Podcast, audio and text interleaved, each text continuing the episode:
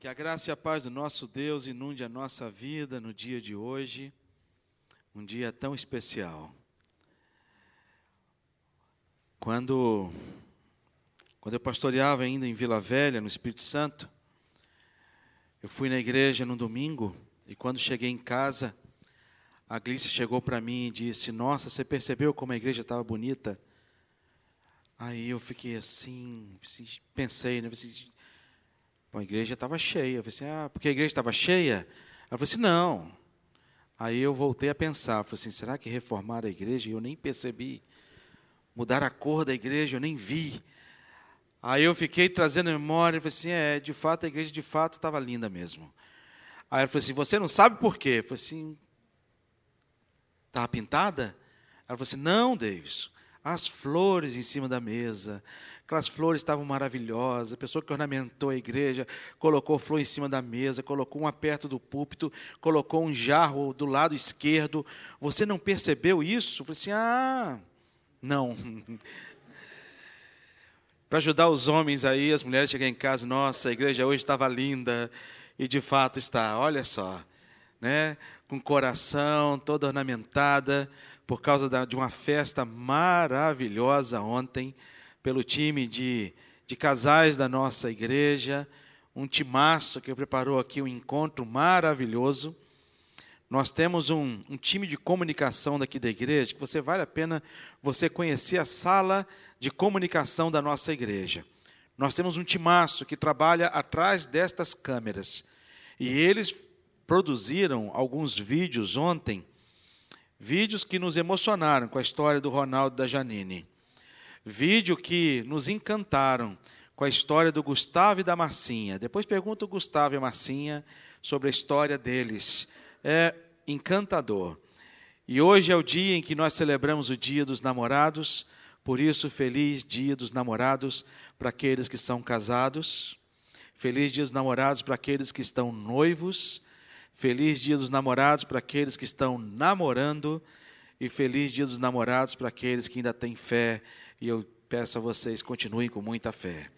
Deus vai te dar a bênção e a graça de poder viver uma vida a dois. Eu quero convidar você a abrir a sua Bíblia no texto de Josué. Reverendo Averaldo, hoje ele está num congresso da PECOM. À noite ele estará conosco. Um congresso que é da Agência Presbiteriana de Comunicação, lá em Água de Lindóia para a igreja presbiteriana do Brasil.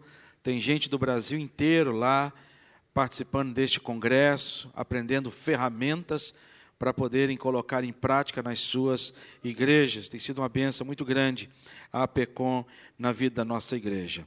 Texto de Josué, no capítulo 1. E hoje eu quero falar com vocês sobre coragem. Hoje é o nosso tema: coragem.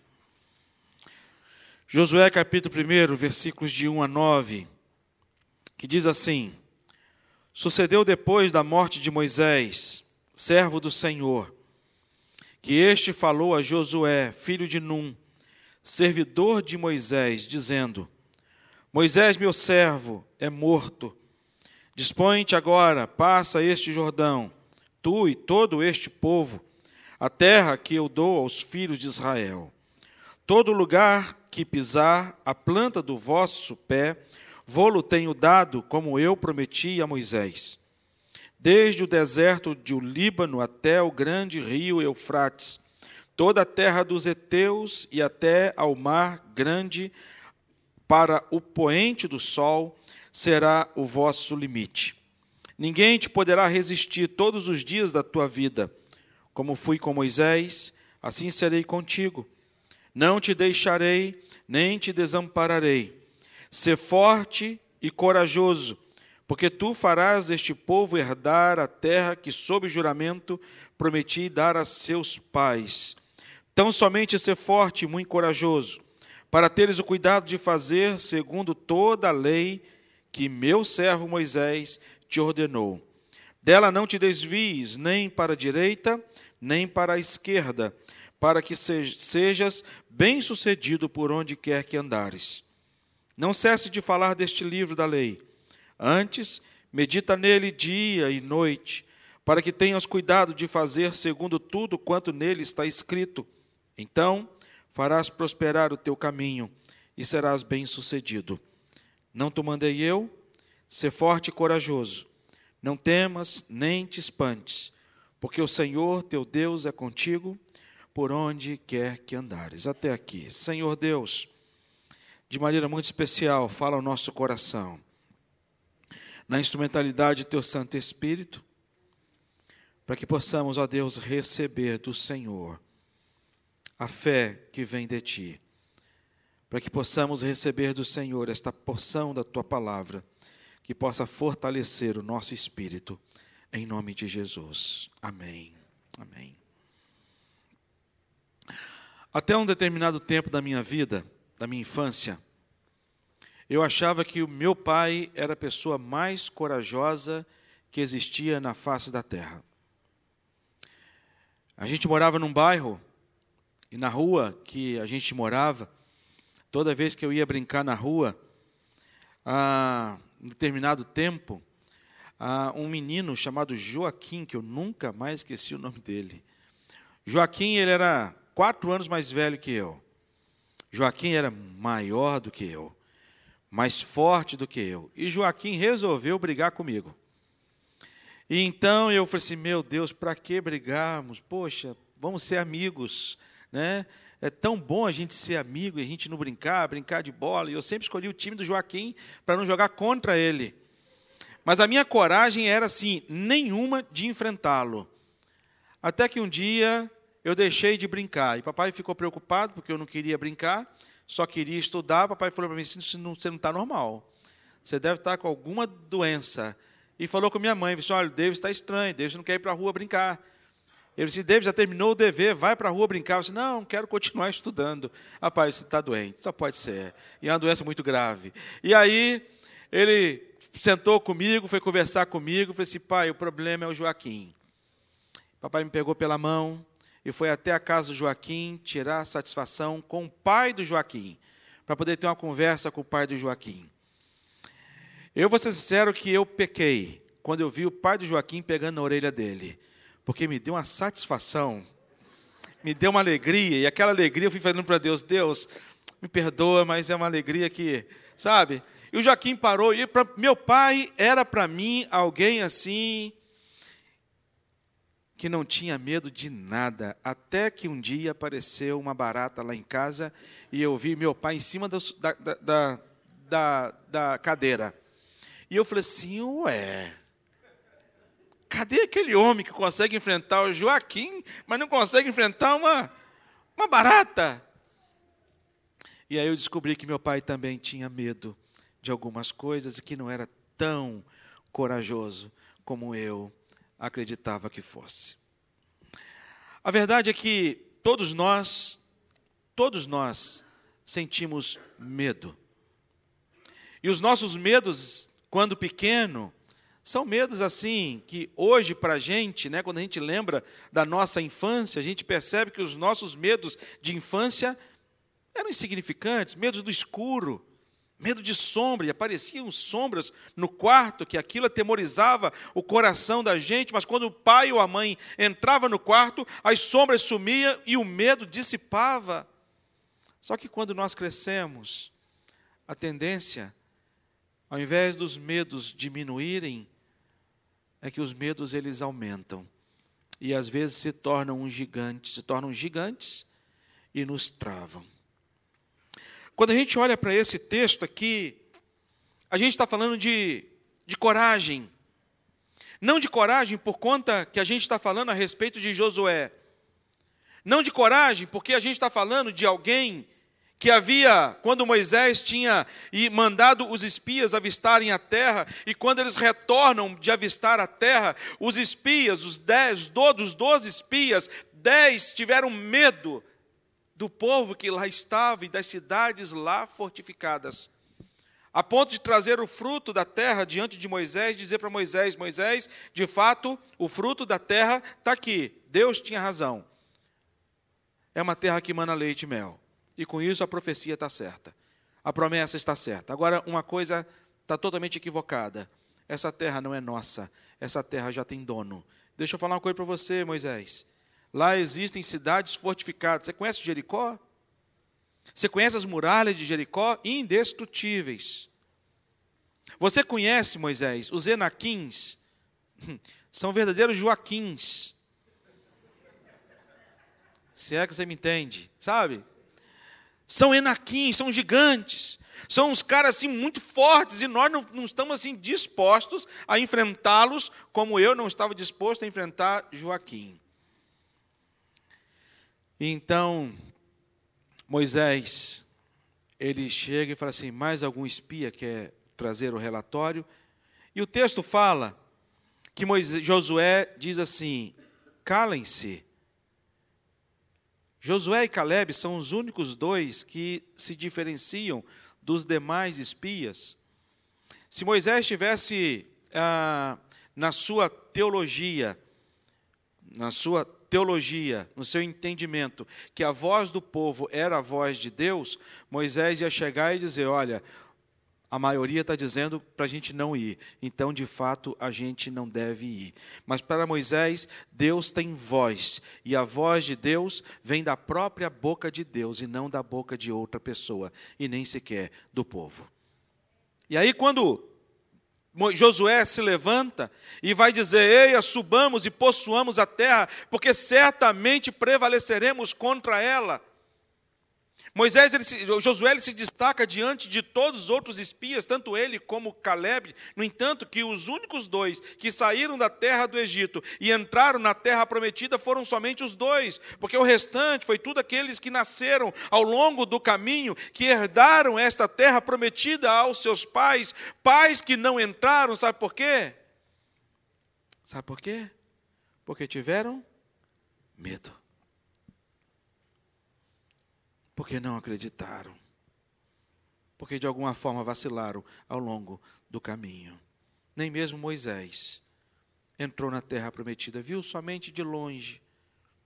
Mas esse texto ele vai falar de coragem, não porque Josué ele se levanta diante dos demais espias e ele se levanta diante da sua bravura, diante da sua coragem, diante da sua determinação.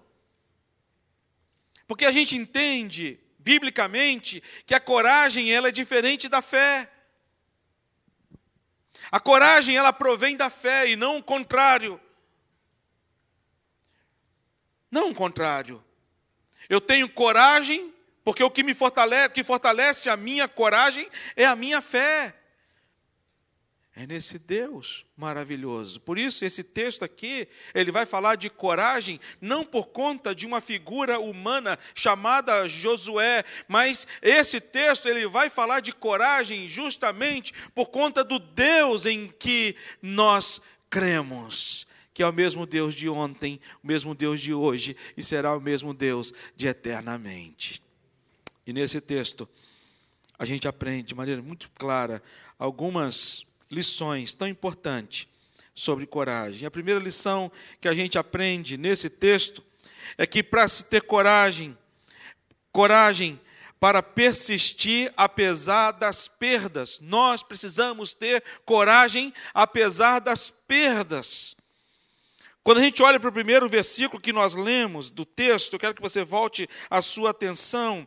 Logo no início vai dizer: Sucedeu depois da morte de Moisés, servo do Senhor, que este falou a Josué, filho de Nun, servidor de Moisés, dizendo: Moisés, meu servo, é morto.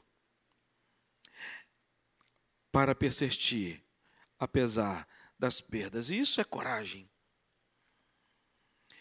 Nem tudo na nossa vida acontece do jeito que nós planejamos. Nem tudo. Na nossa vida, por alguns momentos e por alguns momentos da nossa vida, nós enfrentamos alguns revés na vida. Nós enfrentamos. Sabe por quê? Porque nós somos seres humanos. Sabe por quê? Porque nós somos falhos.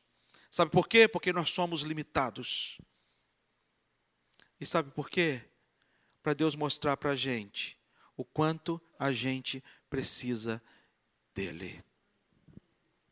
Quando eu olho para a vida de Jó, se a nossa vida ela ela fosse fundamentada ou baseada na, na, nos merecimentos. Eu olho para a vida de Jó e vejo Deus olhando para a terra, observando Jó. Satanás chega ao lado de Deus e Deus chega para ele e fala assim: Está vendo meu servo Jó? Homem íntegro, reto, temente, que se desvia do mal. Mas no momento naquele momento, Satanás chega para Deus e fala assim, mas também ele tem tudo. Tem tudo de bom. Tem casa, uma casa boa para morar, tem casa de campo, tem casa de praia, tem filhos, filhas. Ele é o principal aí da. Toda a revista Caras da época, a, a foto estampada de capa, em alguns meses, era Jó e a família dele. Mas quando Deus permite Satanás tocar na, na, nas coisas que Jó tinha e Jó possuía. Ele foi tão cruel que ele foi justamente nas coisas, assim, na, na, na, naquilo que Jó mais amava. Ele não foi nos seus bens. Primeiro ele tocou na sua família, na sua casa, nos seus filhos. E como dói. Eu não tenho eu não. A Glícia, ela teve uma gestação, que ela teve um aborto espontâneo. Que dor que foi. Apesar de não ter nascido, com quatro meses de gestação, que dor. Eu fico imaginando a dor de Jó. Mas Jó, depois de daquela dor, ele vai chegar e dizer: Olha, nu saí do ventre e nu voltarei, louvado seja o nome do Senhor. Os amigos de Jó chegaram para ele e disseram: Mas espera aí, rapaz, você fez alguma coisa contra Deus? A esposa dele chega para ele e fala assim: Cara, pede a sua morte, amaldiçoa o seu Deus e morre. E ele vai trazer uma resposta para ela: Será que eu posso? Eu recebo tantas coisas boas de Deus Será que Deus não pode tirar as coisas que Ele me deu? Quando a gente olha para esse texto, Josué é alguém que está vivendo uma, um momento muito difícil na história do povo de Israel, porque Moisés, o grande líder, havia sido morto. O povo estava sem liderança. E o texto fala que Josué era um jovem, aparentemente jovem. E eu, se fosse Deus, talvez não escolheria Josué, talvez teria escolhido uma outra pessoa com muito mais experiência, muito mais experiência que, que Josué, com muito mais idade. Mas Deus, ele vai justamente na contramão daquilo que nós faríamos. Deus escolhe um jovem. E por que, que Deus escolheu um jovem? Para poder mostrar para o povo de Israel que quem os libertou lá do Egito e quem estava caminhando no deserto com eles e ia conduzi-los até a terra prometida não era Moisés simplesmente, mas era o próprio Deus. Era o próprio Deus. Nós precisamos ter coragem para resistir, apesar das perdas. Moisés estava morto, perderam um grande líder, e não foi um acidente na história. Não foi um acidente de percurso. Não foi um projeto que Deus estabeleceu e na caminhada do projeto, Moisés teve uma, uma enfermidade e morreu, e Deus ficou desesperado, disse, meu pai, olha, Deus não tem pai, né? Como é que pode? Vou ter que escolher uma outra pessoa para o lugar de Moisés, sabe? Não. Teve um motivo pelo qual Deus chega para Moisés e fala: Moisés, você não vai até a terra prometida. Ponto final. Pode escolher um outro. E o outro escolhido chama-se Josué, filho de Num. Segunda coisa que a gente aprende para persistir diante das perdas, não é apenas a perda de um grande líder nesse texto, mas nós aprendemos que Moisés estava morto. Mas o nosso Deus é um Deus que continuava vivo, por isso que ele continua o seu projeto. O projeto de Deus na minha vida e na sua vida não se encerra diante das perdas da nossa experiência. Grava isso. Grava isso. Um amigo meu, uma vez, uma, a, a, namorada dele terminou com ele. Ele chegou no meu. Eu fazia seminário. Seminário, a gente dormia, né, tinha um alojamento, que nós dormíamos no alojamento, então eram vários quartos, e em cada quarto dormiam duas pessoas, e era um andar só. E ele saiu do quarto dele, veio para o meu quarto chorando, assim, chorando, desesperado, e o pai dele estava enfermo, e ele chegou para mim, assim, chorando, assim, e não conseguia falar mais nada, e não conseguia falar de tanto choro. Eu falei assim, cara, o pai dele morreu. Eu falei assim, meus pêsames, cara. Que Deus, Deus te abençoe, Deus console o seu coração. Aí ele está sabendo, eu falei assim, ó, cara, era esperado, né? Era esperado, é assim mesmo, mas a gente vai se encontrar no céu. Mas eu queria viver aqui. Eu sei que no céu a gente vai se ver, vai se encontrar e viver junto no céu, mas eu queria me relacionar aqui. Eu falei assim, meu irmão, você teve oportunidade de viver um tempão até aqui, consolando, pensando que era o pai. Aí ele falou assim, Deus, de que você está falando? Aí eu falei assim, seu pai que morreu. Falei, meu pai morreu. Aí eu falei assim, não morreu? Aí eu falei assim, não, não sei. Aí eu falei assim, mas você está chorando? Eu falei assim, não, porque terminou meu namoro. Eu falei assim, ah, caramba. Como se o mundo tivesse acabado. Depois, da, depois de perdas, a vida ela continua. Ele é meu amigo de fez, só não vou falar o nome, que talvez alguém conheça aqui. Sabe, mas eu encontro com ele e falei assim, e aí, tá chorando? Aí ele falou assim, Deus, graças a Deus, porque nós terminamos aquele namoro e hoje, sabe, a vida continua depois das perdas, e a gente tem que aprender que as perdas, os desertos da vida, ela, ela é, é, é serve para a gente, para grandes ensinamentos. Deus ele permite que a gente passe por algumas dificuldades da vida e alguns revés na vida. Sabe para quê? Não é para jogar a gente dentro de um quarto chorando, lamentando e, e, chorando e lamentando e chorando e lamentando com vontade de não sair do quarto nem ir para lugar nenhum, nem conversar nada com ninguém. Mas Deus permite que algumas coisas aconteçam na nossa vida para a gente poder aprender e para a gente poder crescer. É assim que Deus faz. Interessante quando Isaías ele tem um encontro com Deus, quando Isaías ele vê Deus. Se você perceber no texto, Isaías, no capítulo 6, versículo 1, ele vai dizer: No ano da morte do rei Uzias, eu vi o Senhor assentado sobre um alto e sublime trono. Após a morte do rei, o trono foi destronado, mas o nosso Deus continua sentado no trono, reinando sobre as nossas vidas. o que eu gosto de ver nos Salmos é que Deus ele é aquele que edifica a sua igreja. É ele que edifica a sua família. Quando a gente passa o olho no Salmo de número 127, olha o que ele vai dizer no Salmo de número 127.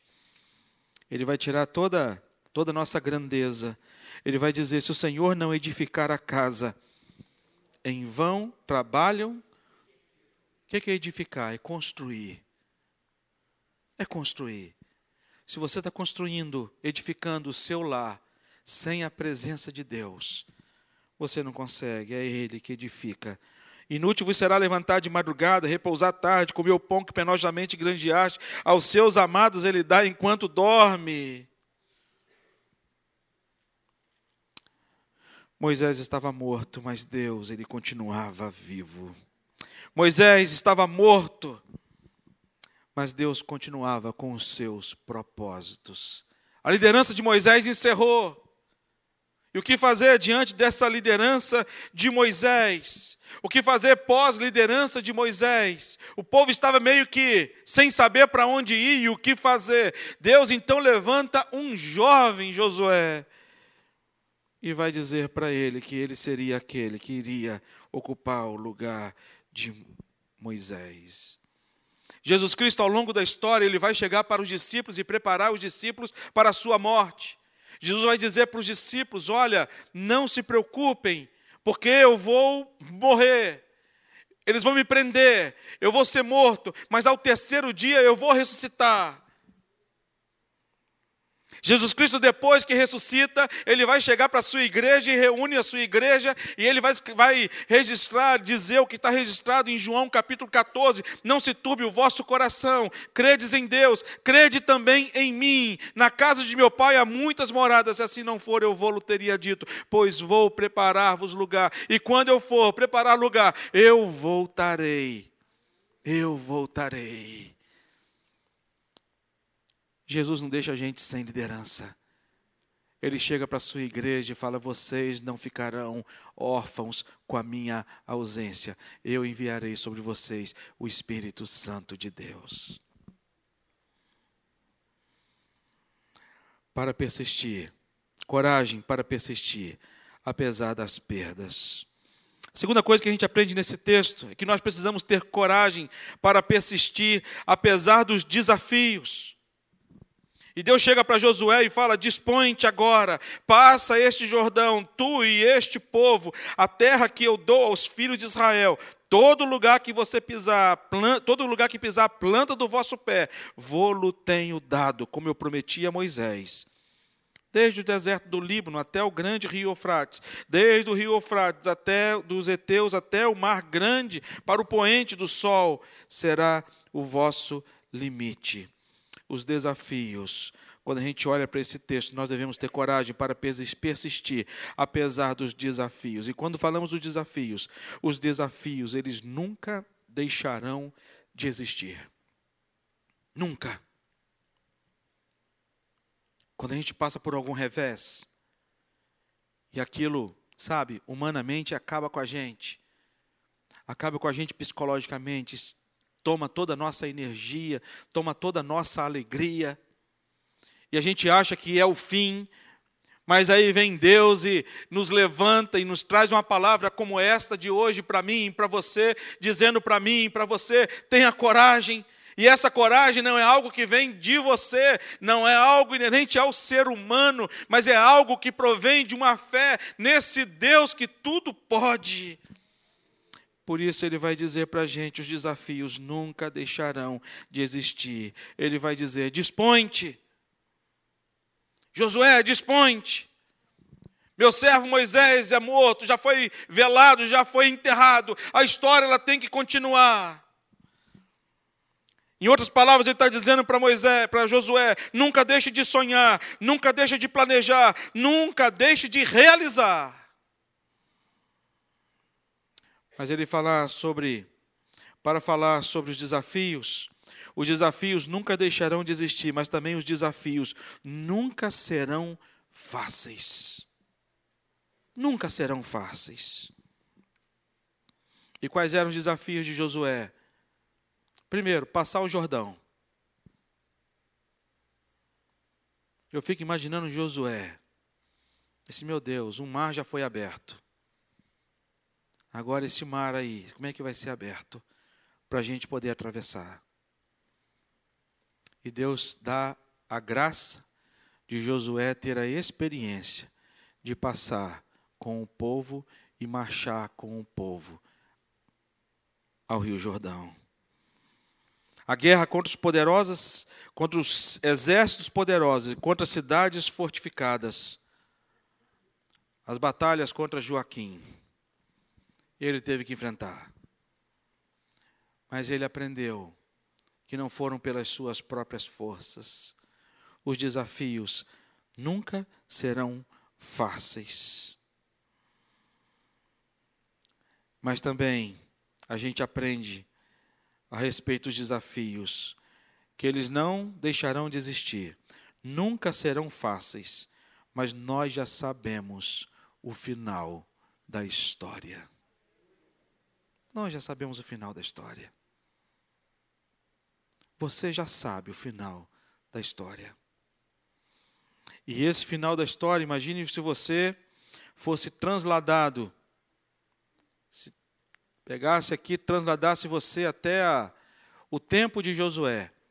Nesse exato momento, quando Josué ele está conclamando ao povo e recebendo de Deus ali a, a ordenança de Deus para Josué conduzir, Moisés morto, você diante do povo, o povo questionando de alguma forma a liderança de Josué, se questionaram a liderança de Moisés, Moisés que era Moisés, imagina de Josué. E aí você, só que você tem uma coisa, uma informação que os outros não têm. Você tem a informação do final da história. Possivelmente você ia chegar para as outras pessoas e dizer: Ih, peraí, eu estou vindo de um tempo que eu tenho a Bíblia, essa história aí já foi contada. Essa história eu já conheço, vai acontecer isso, isso, isso, isso, isso e mais aquilo. Nada de mal vai acontecer com a gente, vamos crer. Tem as muralhas de Jericó, mas fiquem tranquilos. Olha, vão rodear, as muralhas vão cair. É tão bom quando a gente sabe o final da história. Na minha adolescência, eu gostava muito de. Estou vendo o Ayrton com a camisa da Ferrari. Eu gostava muito de corrida de Fórmula 1. Ainda mais naquela época, Ayrton Senna era o nosso grande ídolo. E era uma época que não tinha nem internet, nem computador, não podia se gravar as corridas, dizer, não podia é, é, rever as corridas, então que, que, existia um aparelho que muitos aqui, acho que a maioria aqui, creio que todos vocês não conheceram, videocassete. Que tinha uma tecnologia no videocassete que você conseguia gravar algumas programações. E a gente, meu e meus irmãos lá, mais meus irmãos que eram mais velhos que eu, bem mais velhos que eu, eles botavam para gravar as corridas, para a gente poder assistir quando chegava da escola dominical. E uns camaradas lá da igreja, uns indivíduos, eles fugiam da escola dominical para poder ir no barzinho perto da igreja, para poder ver o, quem, quem havia ganhado a corrida. E eles corriam para poder justamente dizer para a gente quem havia ganho a corrida. Disse, ah, Ayrton rodou, perdeu. Aí quando chegava em casa, eu podia assistir a corrida, sabe, um negócio ruim. Mas quando Ayrton Senna ganhava, a gente já assistia a corrida assim, cara, ele rodou, mas, ah, mas ele vai dar a volta, vai, ele vai ganhar. Era outra coisa. Nós já sabemos o fim da nossa história e você sabe. E o fim da nossa história é que o nosso Deus, o Senhor dos Senhores, irá sempre prover a nosso favor por conta dos filhos dele e filhas dele. Sabe, irmãos? É isso que nos dá coragem. E em último lugar, e não menos importante, devemos ter coragem para resistir, pois o Senhor é contigo. Versículo 9, tão conhecido, ele vai dizer: Não te mandei eu, ser forte e corajoso, não temas nem te espantes, porque o Senhor, teu Deus, é contigo, por onde quer que andares. Aí você pode me dizer, mas, mas Reve, isso aí foi no Velho Testamento. Isso aí foi no Velho Testamento, isso não é para agora. Jesus Cristo ele traz uma palavra para a gente de um Deus chamado Emanuel, o Deus conosco. Se Deus está com a gente, meus irmãos, basta. Estava compartilhando com um time de casais na quinta, sexta-feira, aquele texto que Deus fala para Moisés, o seguinte, Moisés, olha, por conta da dureza do coração do povo, eu estou fora, vocês vão, vocês vão sozinhos e vão sem mim. Moisés, então para. Moisés chega para Deus e fala: Senhor, não, eu quero saber primeiro para onde nós vamos e quem vai conosco. E Deus fala: Vou enviar um anjo com vocês. E Deus, Moisés chega para Deus e fala: Senhor, se o Senhor não for comigo, não me deixe sair da onde eu estou. Porque a presença de Deus, ela é percebida através de uma convicção que nos encoraja. É a convicção da presença do Senhor é que nos encoraja. Por isso Deus vai dizer para Josué: Josué, o Senhor teu Deus é contigo. E se você perceber, Deus vai preparar o coração de Josué desde o livro de Deuteronômio. Quando você lê Deuteronômio capítulo 1, você vai perceber Deus chamando Josué, dizendo para ele: Olha, vai chegar um tempo em que Moisés ele não conduzirá mais o meu povo, eu te escolhi ser forte e corajoso. Depois, mais à frente, Deus vai chegar para Josué, chamar Josué no canto: Josué, se, se prepara para exercer a liderança. Uma coisa eu falo para você, Josué: ser forte e corajoso. E mais uma vez agora, no chamado de Josué, Deus vai chegar para Josué e dizer: Josué, ser forte e corajoso, mas a sua coragem não está em você. O que vai te fortalecer e te encorajar a enfrentar as lutas do dia a dia, as dificuldades, a todos os desafios que você tem, é a presença, a minha presença no seu coração. E é assim com a gente hoje, meus irmãos. Quais são os seus medos? Quais são os seus desafios? O que, que tem travado a sua vida? E eu digo para você: o Senhor é contigo.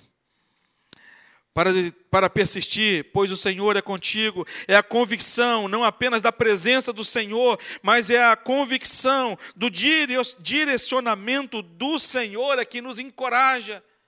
Não apenas saber que Deus está presente, mas é saber que Deus nos direciona. E esse direcionar de Deus é um Deus que está presente por onde quer que andares.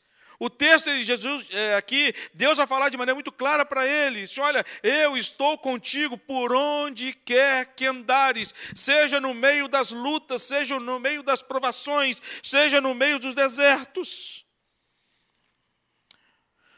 Um dos salmos que traz ao meu coração um grande conforto, consolo e ânimo. É o Salmo 84. Quando o Senhor ele vai dizer nos Salmos de Corá, quão amáveis são os teus tabernáculos, Senhor dos exércitos. A minha alma suspira e desfalece pelos atos do Senhor. O meu coração e a minha carne exultam pelo Deus vivo. O pardal encontrou casa e a andorinha ninho para si, onde acolhe os seus filhotes. Eu, os teus altares, Senhor dos exércitos, Rei meu e Deus meu. Agora preste atenção. Versículo 4. Ele vai dizer: Bem-aventurados que habitam em tua casa e louvam-te perpetuamente. Quer dizer, felizes são Aqueles que moram na casa do Senhor, aqueles que têm a presença do Senhor no seu coração e vivem diante do louvor ao Senhor. Ele vai dizer ainda mais: Bem-aventurado o homem cuja força está em ti, em cujo coração se encontram os caminhos aplanados. Não é um homem, uma mulher que caminha na presença do Senhor, que vive na presença do Senhor e faz aquilo que Deus quer. Mas o versículo 6 ele vai dizer que este homem feliz, ou esta mulher feliz, que anda na presença do Senhor, que tem Deus no seu coração, o qual, passando pelo vale árido, a gente passa pelos vales áridos, mas o texto, maravilhosamente, ele continua dizendo: mas faz dele um manancial, faz dele um manancial os desertos da vida, a gente pode passar por eles, a gente não fica no deserto. Mas Deus faz dos desertos um lugar onde é sinônimo de dor, sofrimento, solidão, morte. Deus faz desses desertos manancial, que é sinônimo de lugar seguro, de provisão, de descanso, de prazer. Por isso, a convicção do direcionamento do Senhor é que nos encoraja. Ele vai dizer: por onde quer que andares. Por onde quer que andares. E aí você pode me dizer, mas pastor, de que forma eu posso sentir essa presença de Deus? De que forma eu posso ter esta presença de Deus em no meu caminhar, nos desertos da minha vida, quando eu tiver medo? Sabe como que você vai ter essa presença de Deus e sentir essa presença de Deus? Ele vai responder no próprio texto, quando Josué, capítulo 1, versículo 8, ele vai dizer para a gente: olha, não cesse de falar do livro da lei. Antes, medita nele, dia e de noite. Não apenas medita, não apenas medita. Isso, esse livro aqui é um livro que não é apenas útil para nossa meditação, Mas ele vai dizer para Josué: Josué, você não quer ter medo durante o caminho? Medita neste livro dia e noite, porque ele vai dizer para que você seja bem sucedido. Mas ele vai dizer ainda mais: e tenhas cuidado para fazer tudo quanto nele está escrito.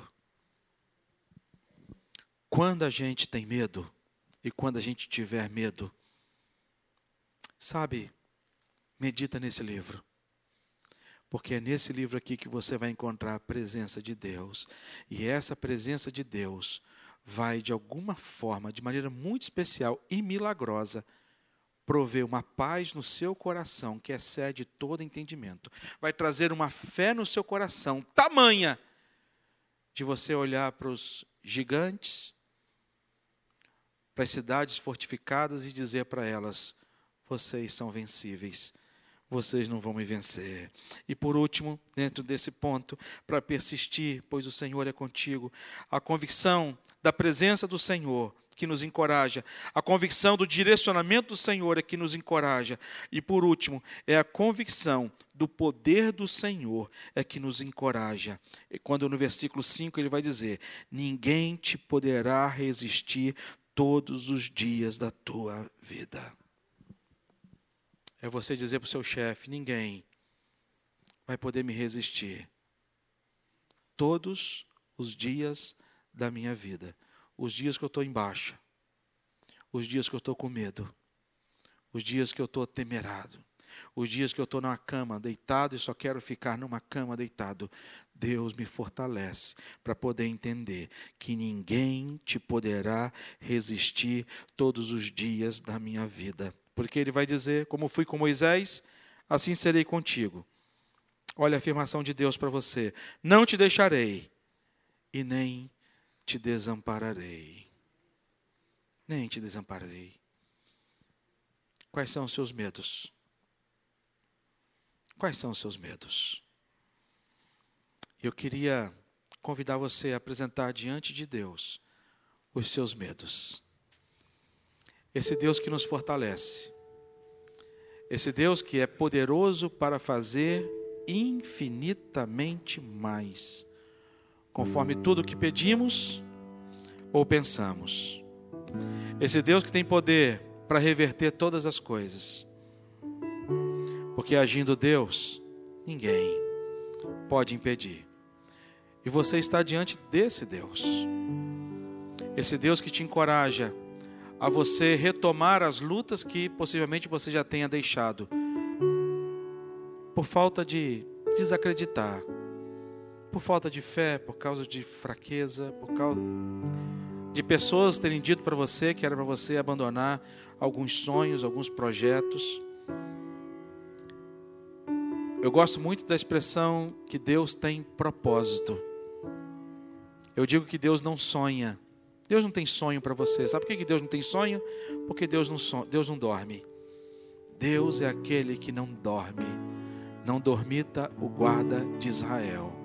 Deus é o Deus que tem propósito na sua vida. Nós sabemos o final da história. E o final da história é que o amor de Deus, que excede todo entendimento, vai tomar o meu coração e o seu coração e fazer com que os propósitos de Deus não sejam frustrados na minha e na sua vida. Por isso, por conta dessa presença de Deus, que você possa ser encorajado a caminhar e não parar, porque nós não somos daqueles que retrocedem, nós somos daqueles que caminham para frente, não confiados na gente, mas confiados naquele que é o Senhor de todas as coisas. Por isso eu quero te convidar, enquanto cantamos esse cântico, você sair do seu lugar e apresentar diante de Deus a sua vida, os seus medos, para apresentarmos diante dele, para que nós saímos daqui de maneira diferente, cheio de coragem, não confiando em nós mesmos, mas confiando no Senhor que está conosco. Deus é contigo.